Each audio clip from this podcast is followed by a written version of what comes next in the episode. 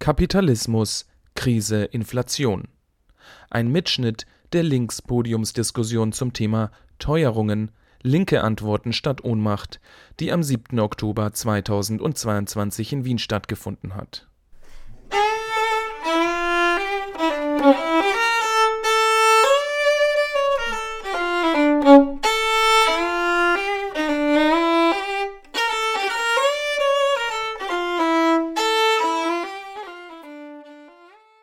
Zuge der sich wechselseitig verschärfenden multiplen Krisen zeigt sich die Krisenhaftigkeit des Kapitalismus derzeit auf Ebene des Klimas, der Demokratie wie auch im Bereich der sozialen Reproduktion.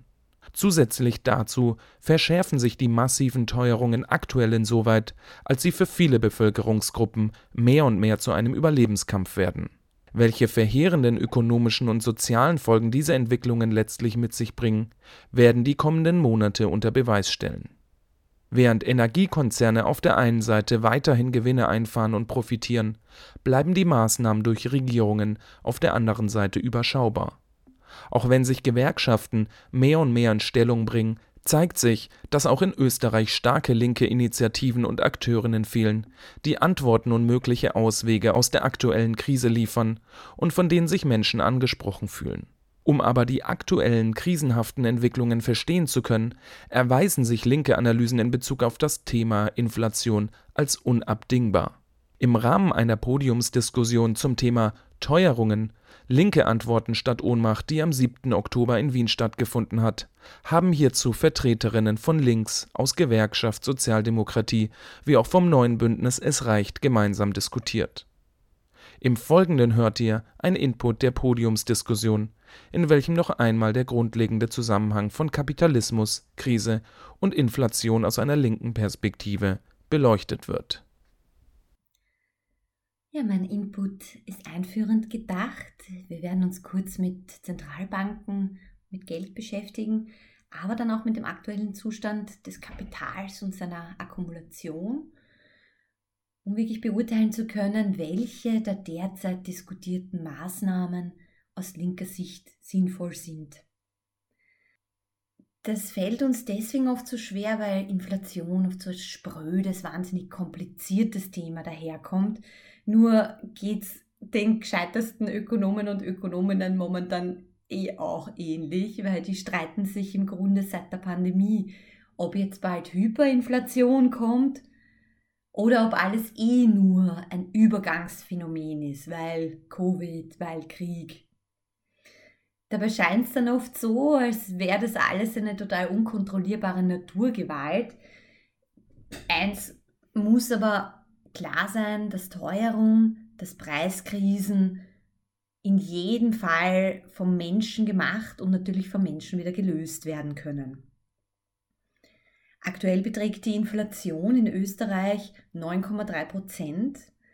Das ist ein Wert, der wirklich bisher nur ein einziges Mal in der Nachkriegszeit in den 70er Jahren erreicht wurde und sonst nie. Und dabei sind wir eh noch gut dran. Also in Großbritannien gab es jetzt zuletzt sogar schon Schätzungen bis zu 18 Prozent. Die Türkei liegt bei 80 Prozent. Ähm, und in Russland ist die Inflation jetzt wieder rückläufig, derzeit bei 15 Prozent. Es gibt sogar hyperinflationäre Länder, global gesehen, derzeit 10.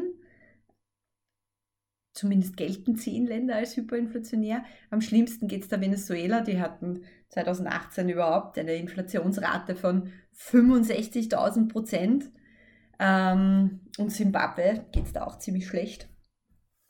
Aber da muss man schon sagen, also das sind Länder, die haben ihre eigenen Inflationsgeschichten. Die haben jetzt nicht wirklich was mit unter Anführungszeichen unserer Inflation gerade zu tun.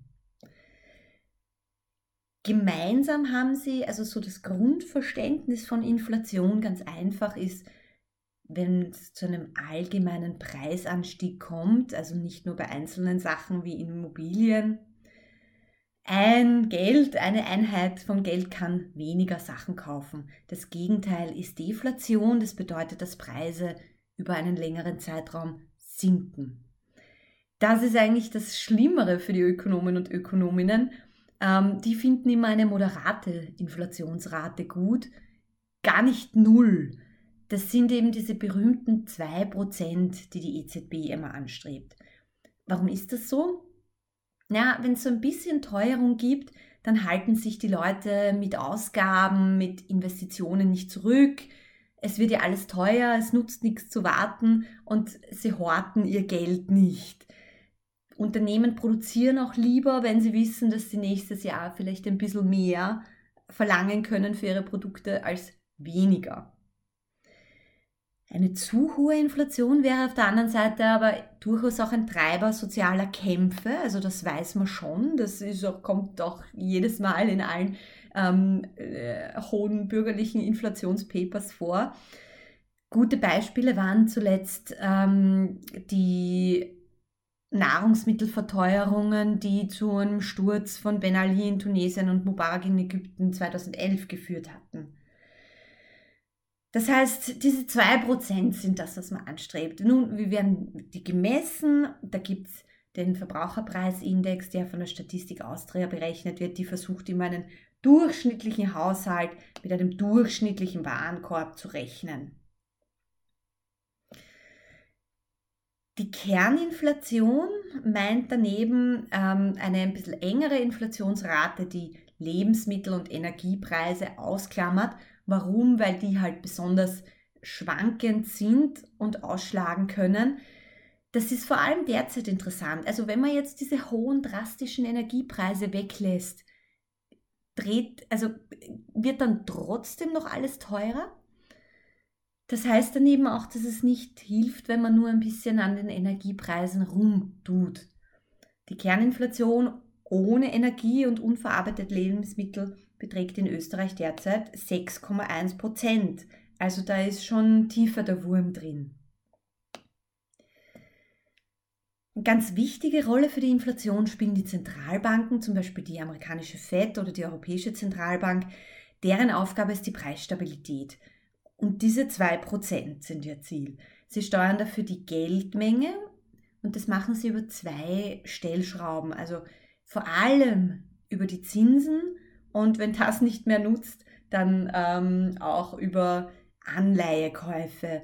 Wir wollen heute vielleicht einmal vor allem diesen ersten Mechanismus besprechen. Die Anleihekäufe sind dann noch einmal eigentlich einen eigenen Podcast wert, haben aber denselben, denselben Effekt oder dasselbe Ziel, nämlich Geld in den Markt zu pumpen, sagt man dann oft unter Anführungszeichen.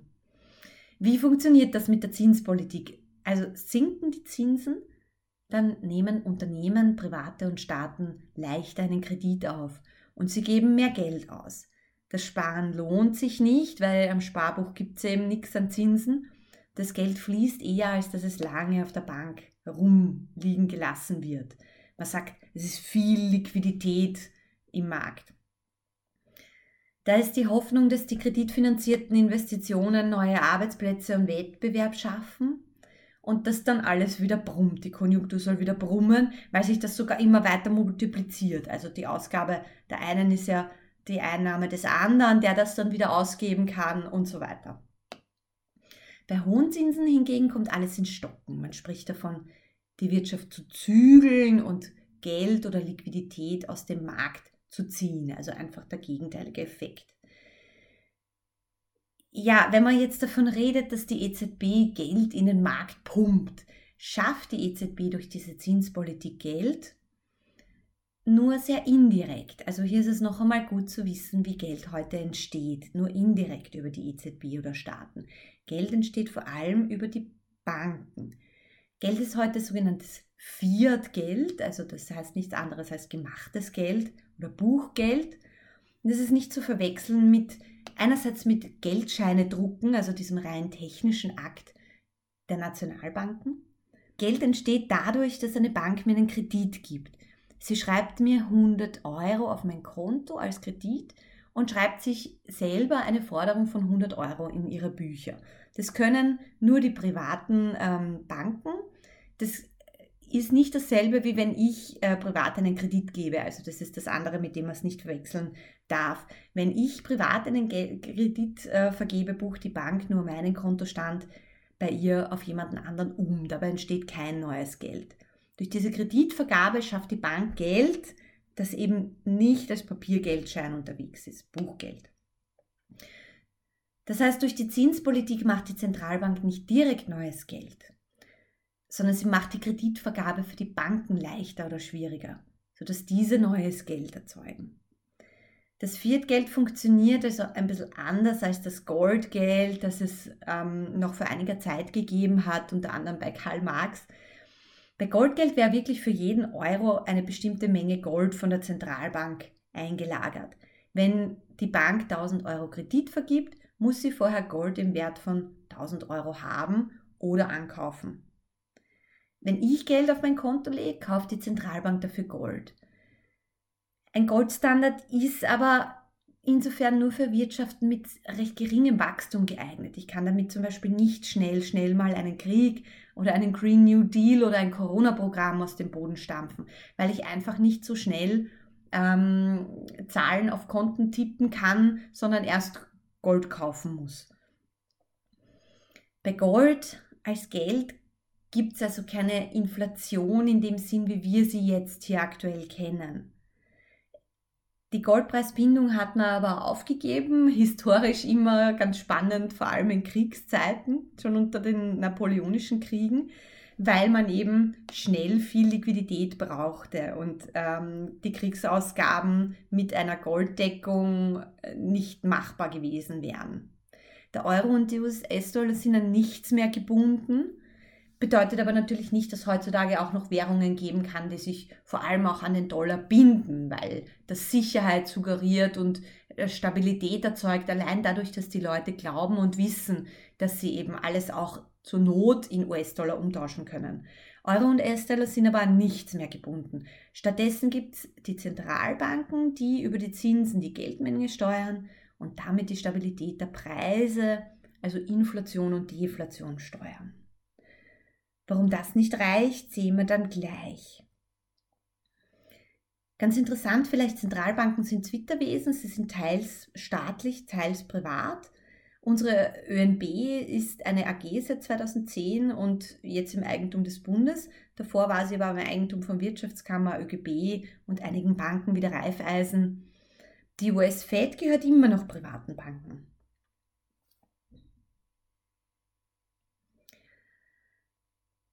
Ja, Inflation und Kapitalismus. Ähm, was haben jetzt so Angebot, wie kommen jetzt Angebot und Nachfrage und vor allem ähm, Akkumulation des Kapitals ins Spiel?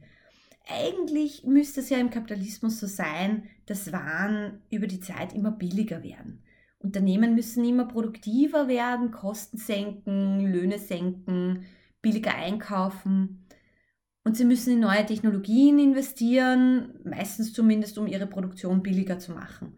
Das ist auch tatsächlich bei vielen Produkten nachvollziehbar. Also ich habe damals eine Arbeiterkammerstudie gesehen, die hat äh, veröffentlicht, dass 10 Rollen Klopapier vor einigen Jahrzehnten noch 30 Stunden Arbeit bedeutet hatten und jetzt muss man nur mehr 12 Stunden dafür arbeiten. Aber es ist halt so, dass die meisten Waren nicht für uns billiger werden. Oder es gibt ständig neuere, teure Waren, wie das iPhone 14, für das man wieder richtig viel verlangen kann.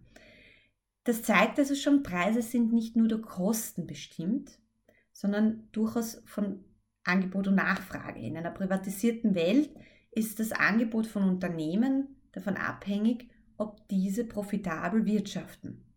Inflation bedeutet, dass viel zahlungskräftige Anfrage zu wenig Angebot gegenübersteht. Noch einmal, es steht viel zahlungskräftige Nachfrage zu wenig Angebot gegenüber. In den letzten Jahren wurde wirklich viel, viel Nachfrage erzeugt. Also es hat diese massiven staatlichen Corona-Programme gegeben, um die Wirtschaft zu stimulieren. Der Konsum ist nach Corona zurückgekehrt. Der Green New Deal hat neue Liquidität ähm, gebracht. Und auf der anderen Seite hat sich das Angebot verknappt. Also wir wissen das aus den Medien, Lieferengpässe, sogenannte Bottlenecks durch die Pandemie, aber auch teurer werdende Rohstoffe und Produktion, also auch hier Energiepreise. Und dann erst kam noch der Ukraine-Krieg dazu und hat zusätzlich, vor allem im Energiesektor, aber global auch im Lebensmittelsektor das Angebot weit, äh, weiterhin verknappt. Viele liberale, vor allem rechtsliberale Wirtschafterinnen und Medien behaupten immer, der Grund liegt einzig in dieser Geldschwemme der letzten Jahre. Die hat jetzt einfach niemand mehr unter Kontrolle. Aber das stimmt eben nicht. Inflation kommt nicht unbedingt von neuem Geld. Nach der Finanzkrise 2008 wurde die Geldmenge massiv erhöht. Es gab aber dennoch bis kurz vor der jetzigen Kriege sogar eher Deflationssorgen. Warum hat die schrittweise Erhöhung der Geldmenge damals nicht zu den gewünschten moderaten Preissteigerungen geführt?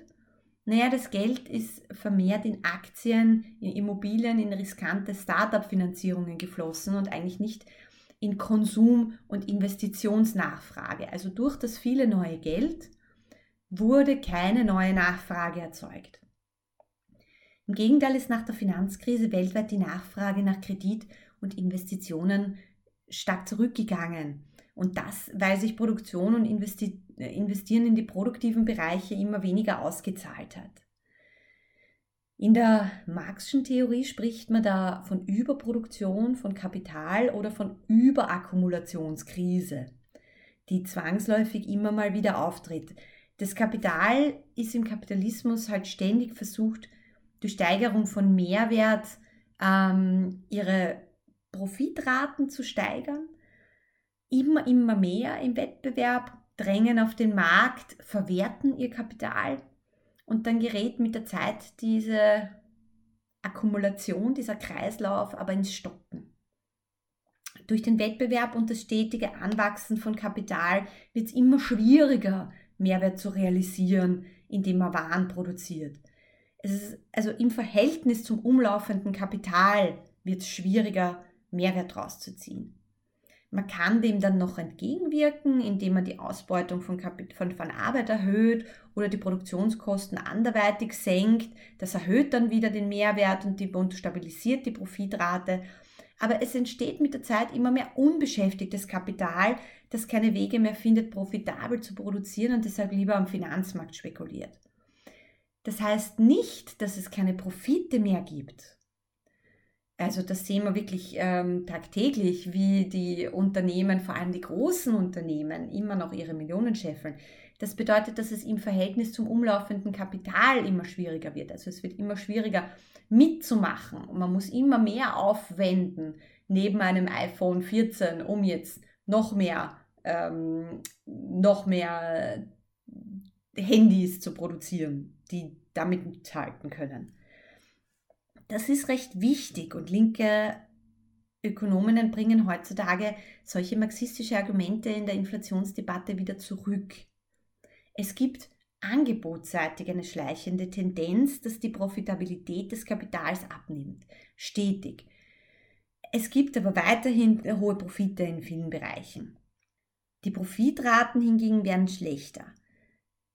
Wenn das passiert, hat man auf Angebotsseite mehr und mehr ein Problem. Und das ist nach der Finanzkrise schon ersichtlich gewesen, dass es da immer schlechter läuft. Das hat sich aber noch nicht so stark auf die Teuerung ausgewirkt, weil das neu erzeugte Geld eben in den Finanzmarkt gewandert ist. Als dann aber plötzlich noch Lieferengpässe, Post-Covid-Nachfrage und Krieg dazu kamen, ist dieses Ungleichgewicht zwischen Angebot und Nachfrage explodiert und dann ging es schnell mit den Preisen.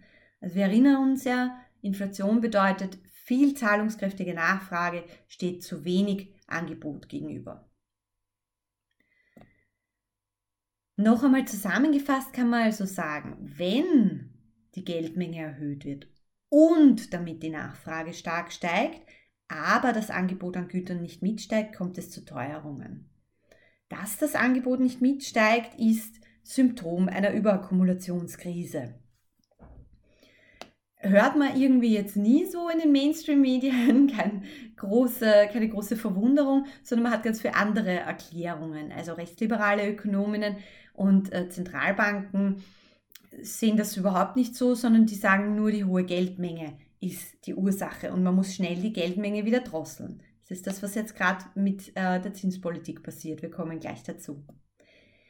Auch die keynesianistischen Ökonominnen äh, sehen da keine, kein Verhältnis zur Akkumulation, zum, zum, zum produktiven Bereich, sondern sagen, man muss eigentlich einfach nur noch mehr Nachfrage erzeugen und ein bisschen warten, dann kommt das Angebot schon hinterher und alles brummt wieder und entspannt sich. Aber auch viele Linke sehen das nicht, sondern sagen halt, es liegt eigentlich an den Monopolen, weil es immer mehr Monopole gibt heutzutage, können die die Preise erhöhen, wie sie wollen. Eine linke Erklärung von Inflation hingegen muss immer die Situation der Produktion, die Lage, in der sich das Kapital befindet, mit einbeziehen. Das Angebot kommt eben nicht automatisch hinterher. Deswegen gibt es gerade zwei Wege für das Kapital. Entweder man begünstigt die Unternehmen weiter, sodass die profitabler produzieren können und damit mehr Angebot schaffen also zum Beispiel jetzt die Regierung senkt die Lohnnebenkosten. Oder man dämpft die Nachfrage. Das heißt eben auch den Leuten Geld oder Heizung abzudrehen. Beide Wege sind klar ähm, nicht besonders wünschenswert. Aus der linken Analyse ergibt sich vielmehr, dass endlich rationaler produziert werden muss. Unter Ausschaltung der Sachzwänge, der Profitlogik und unter Aufhebung dieser Krisenhaftigkeit der Kapitalverwertung, die wir besprochen haben. Das bedeutet, dass hohe Inflation im Kapitalismus in der Regel, wenn man sie nicht auf ähm, Ebene der Produktion schon bekämpft, immer nur von den Unternehmen mit massiven Verschärfungen für Arbeitnehmerinnen bekämpft wird, damit es irgendwo wieder Luft gibt für das Kapital, um Mehrwert zu schaffen.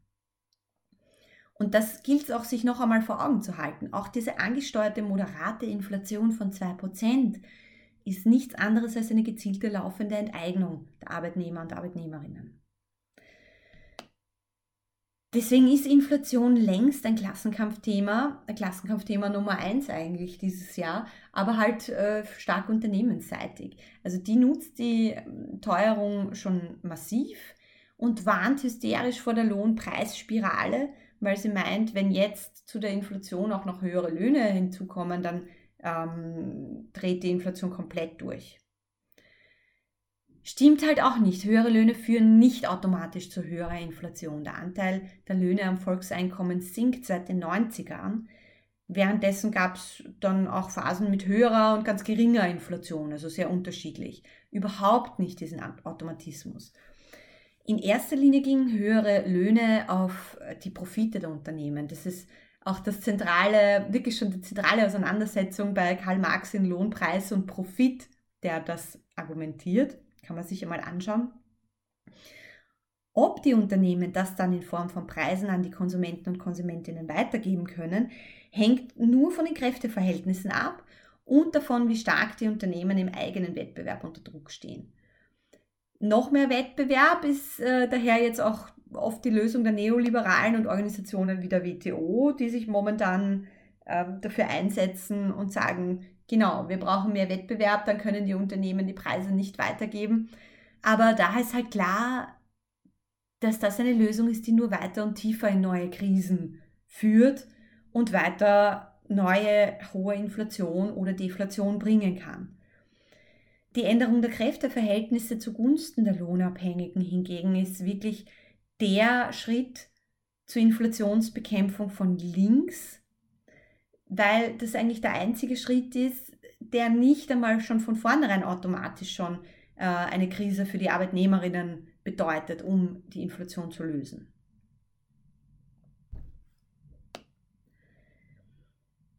Kann man gegensteuern?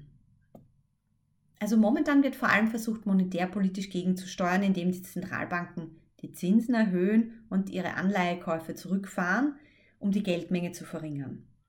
Das kann aber auch ziemlich äh, schlecht ausgehen. Also ein berühmtes Beispiel sind die 70er Jahre. Es kommt jetzt auch immer mehr in der Debatte.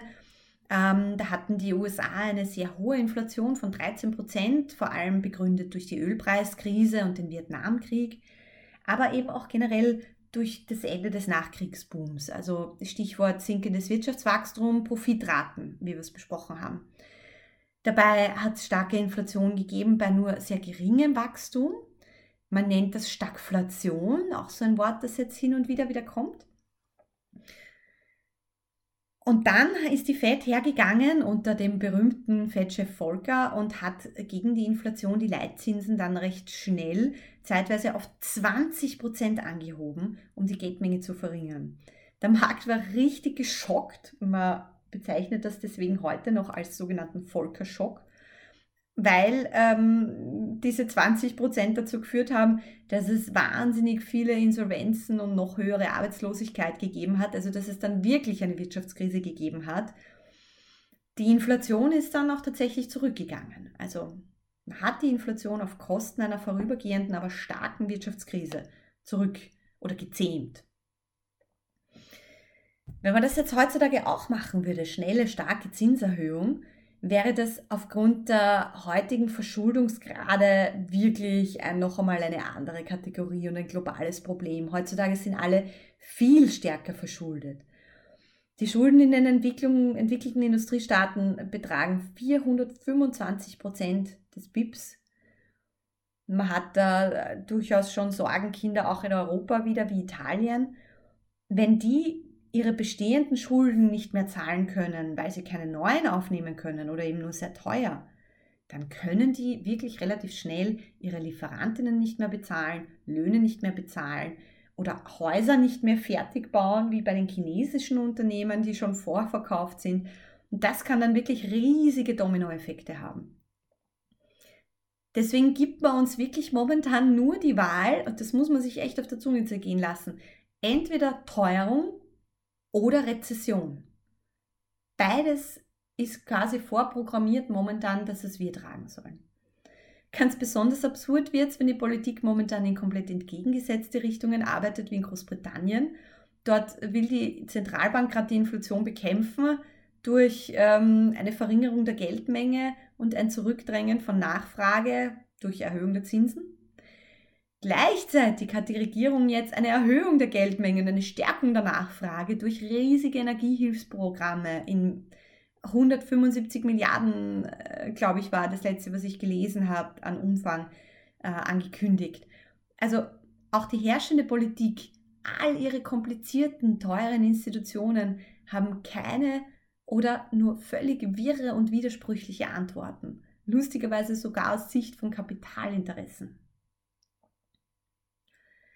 Ja, andere Variante, die viel in Diskussion ist, ist äh, Steuermaßnahmen, Steuersenkungen, zum Beispiel Mehrwertsteuer senken. Ja, jetzt ist das aber halt oft so, auch wieder abhängig von den Kräfteverhältnissen. In Deutschland hat man das gemacht. Dort wurde aber schnell klar, dass die Steuersenkungen bei den Unternehmen blieben, aber nicht im selben Ausmaß an die Konsumenten und Konsumentinnen weitergegeben werden. Wenn die Unternehmen ihre Preise weitergeben können, sozusagen muss in derselben Logik auch klar sein, dass sie äh, Steuersenkungen behalten können und nicht weitergeben können, wenn sie nicht wollen. Wie ist das mit den Preisbindungen und den staatlichen Preisen? Also so vor einigen Monaten habe ich mal recht spannend, als das angefangen hat, gelesen über, über Orbans Pläne, der einfach wirklich die Registrierkassenpreise für sechs zentrale Lebensmittel im Einzelhandel eingefroren hat. Das kann aber dazu führen, dass gerade die kleinen Unternehmen dran verenden, weil halt die größeren das immer leichter aushalten und die kleineren Unternehmen ja im Einkauf ihre höheren Preise dann vielleicht auch umbringen. Das heißt, es kann wieder Monopolisierungen begünstigen. Man kann auf längere Sicht nicht freie Marktwirtschaft sagen und gleichzeitig Preise erzwingen. Und das war jetzt nur die Variante von äh, Preisregulierung, die wirklich im Einzelhandel schon die Preise festgesetzt hat. Gar nicht so sehr die, die man bei uns immer diskutiert, wo im Grunde der Staat aus Steuergeldern Preise ähm, begrenzt, was im Grunde nur dazu führt, dass wieder die ähm, Arbeitnehmer, Arbeitnehmerinnen, die halt die Hauptlast der Steuerleistungen tragen, ihre günstigeren Preise ihrer Inflationsbekämpfung bezahlen. Das heißt, all das ist halt immer nur so mittel bis unterdurchschnittlich bis gar nicht gut. Und die Lösung aus der vorher dargestellten Analyse heraus kommt nicht dran vorbei, krisenhafte Produktion selbst zu bekämpfen. Das bedeutet, Unternehmen zu vergesellschaften und sie aus diesem Wettbewerbsdruck rausnehmen. das bedeutet nicht nur verstaatlichen und staatliche Unternehmen in derselben Produktiv, äh, in derselben Profitlogik arbeiten zu lassen, weil das ist genau das, was jetzt auch in Wien mit der stadteigenen Fernwärme wieder das Problem war. Ist eh staatlich und schön, aber arbeitet ja genauso wie die Unternehmen draußen.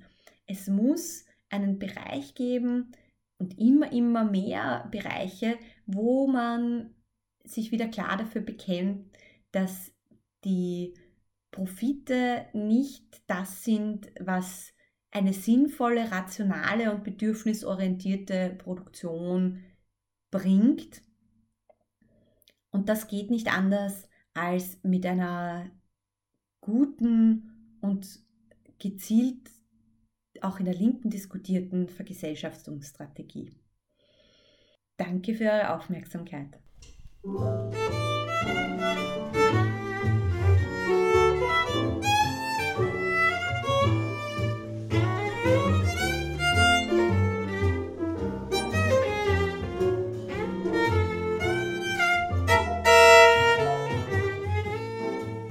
Der Mosaikblog sowie dieser Podcast entstehen eigentlich hauptsächlich aus unentgeltlicher Arbeit. Wir sind allerdings auch spendenfinanziert. Unter www.mosaik-blog.at unter dem Reiter Spenden gibt es die Möglichkeit, einmalige Spenden oder auch Daueraufträge einzurichten.